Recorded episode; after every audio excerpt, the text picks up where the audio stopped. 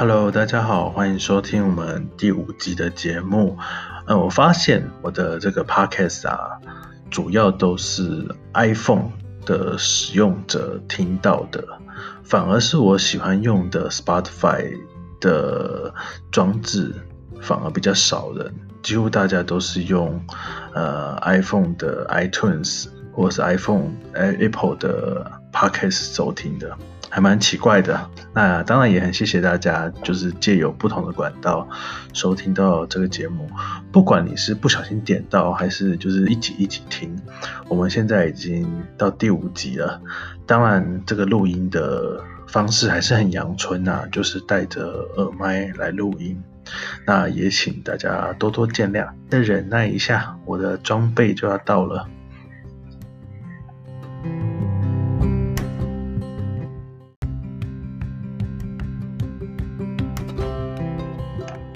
这一集主要是跟大家分享，就是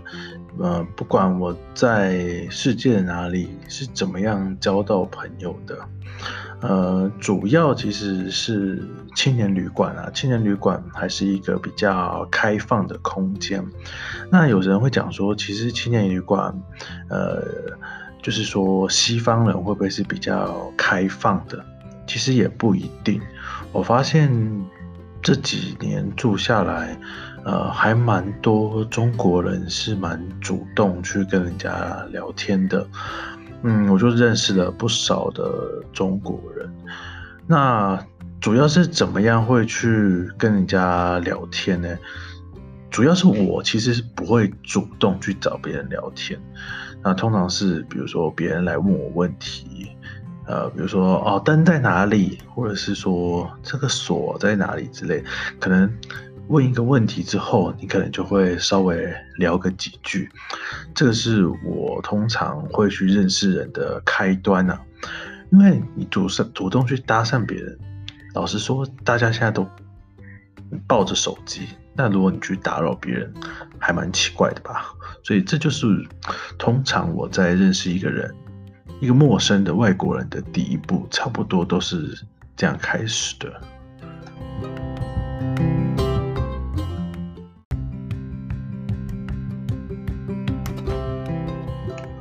然后通常，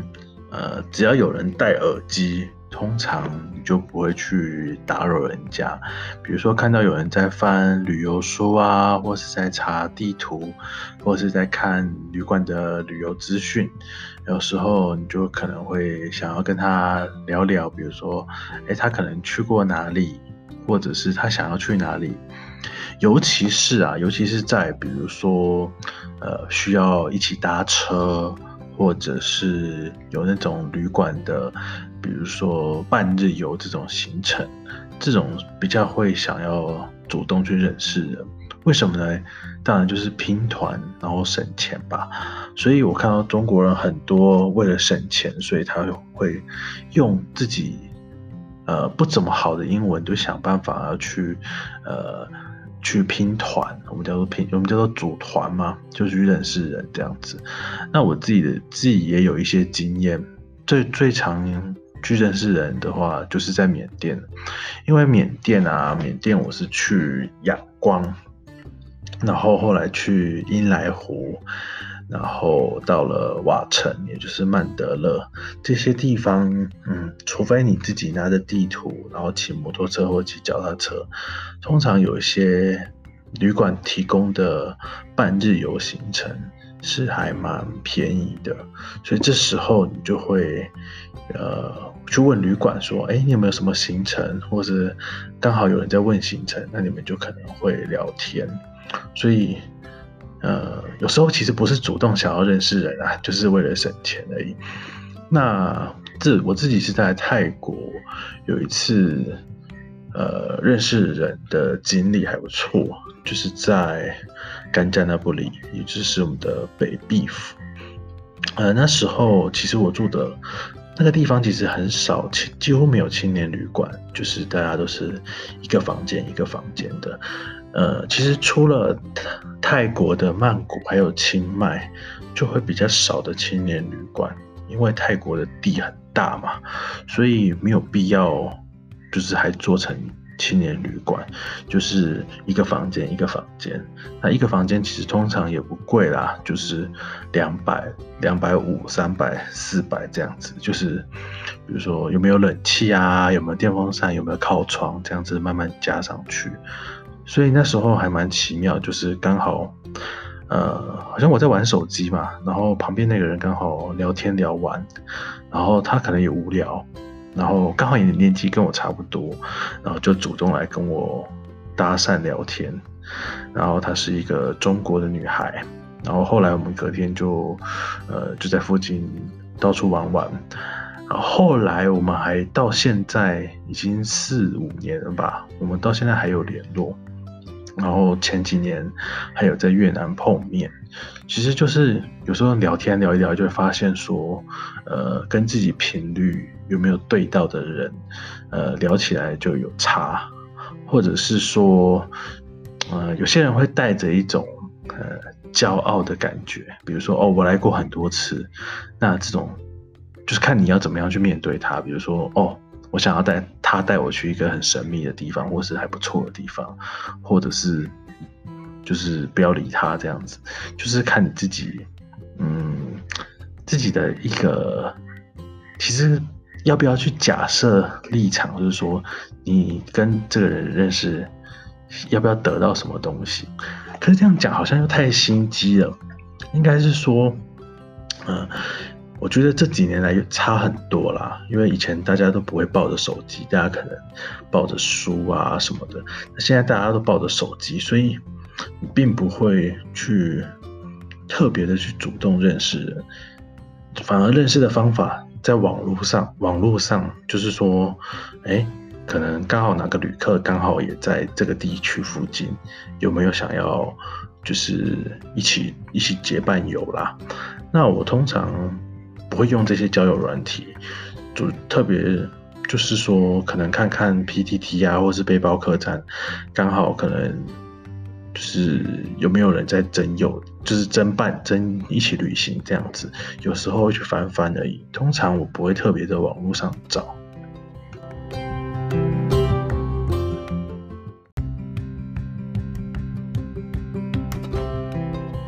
所以。所以说，稍微跟大家分享一下小小的总结，就是说，如果是单纯的聊天，可能就是真的问他一些关于旅馆设施的问题，这样子，那可能就，哎，他可能想要跟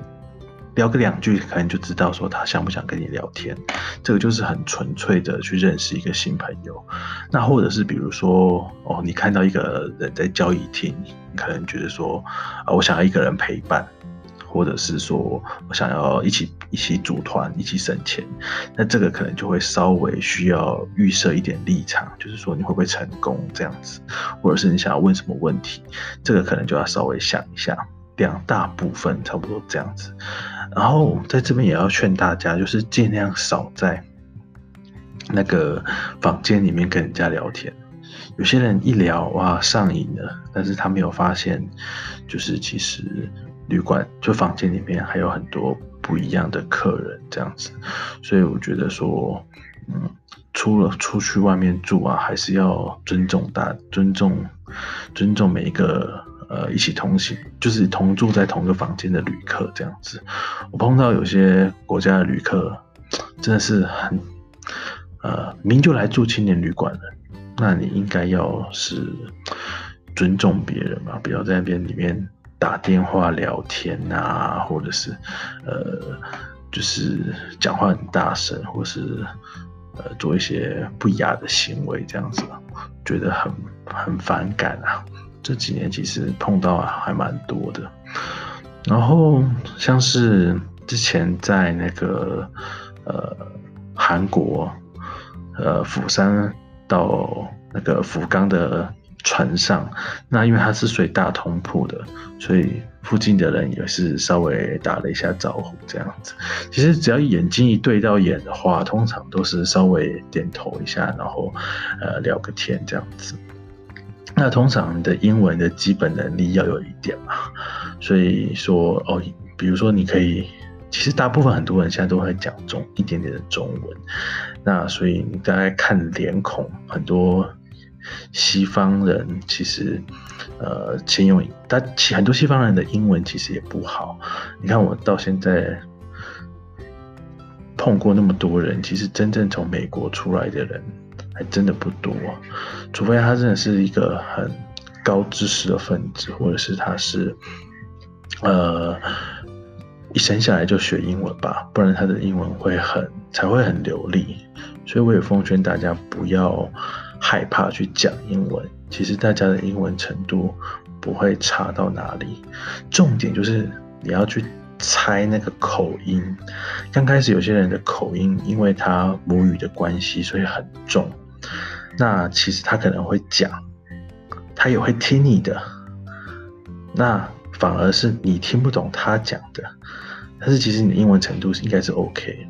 但是反而是口音限制你的跟他交谈的能力。所以有时候一些单字或者是一些常常会聊到的事情，你只要多聊的话，大概刚开始聊的一些话题都会是差不多。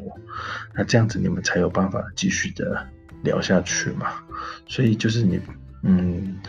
那听到英文的时候不要太担心，有时候有些单字，呃，虽然口音比较重，但是你只要多听，不然就是说啊，pardon，或者不好意思，就请他再讲一次这样子，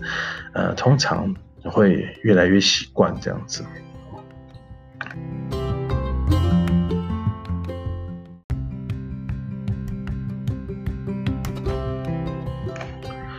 嗯，也要跟大家继续分享一下，就是我。近年来旅游的一些，嗯，呃，感受吧，就是其实我现在有一点，太想要去认识新的人，为什么嘞？就是我发现刚开始要去介绍自己，要讲一些内容，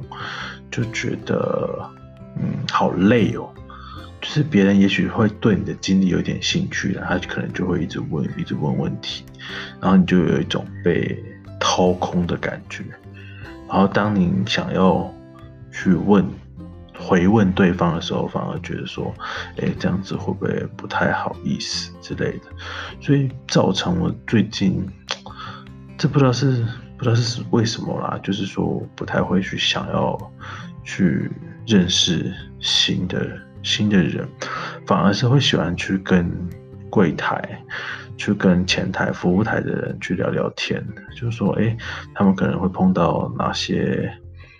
那些好玩的人啊，或者是为什么他会想要在这边工作啊？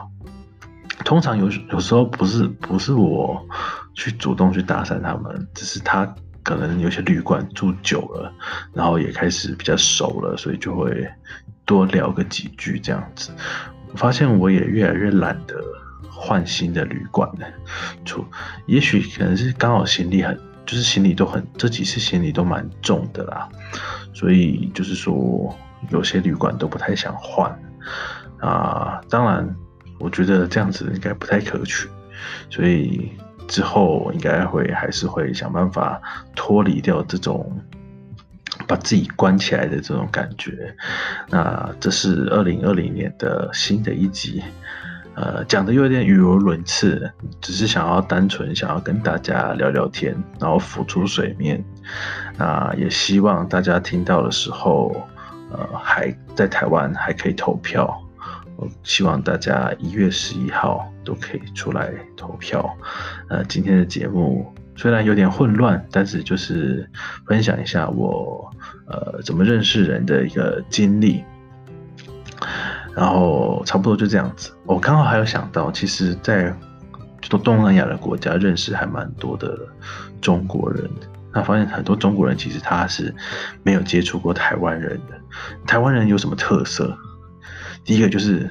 比较没有那么勇敢的主动去跟人家聊天，还有一个就是我们讲话。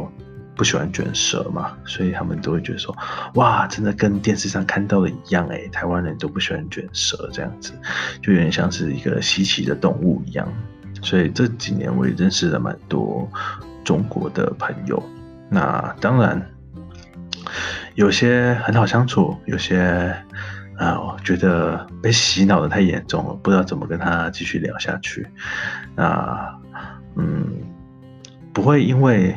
共产党就讨厌中国，就是说中国还是有很多很可爱、很热心、很有趣的一些朋友，所以说真的有朝一日想要去中国看看，想要去玩玩，还想去见见那边的朋友啊。今天的节目到此结束喽，拜拜。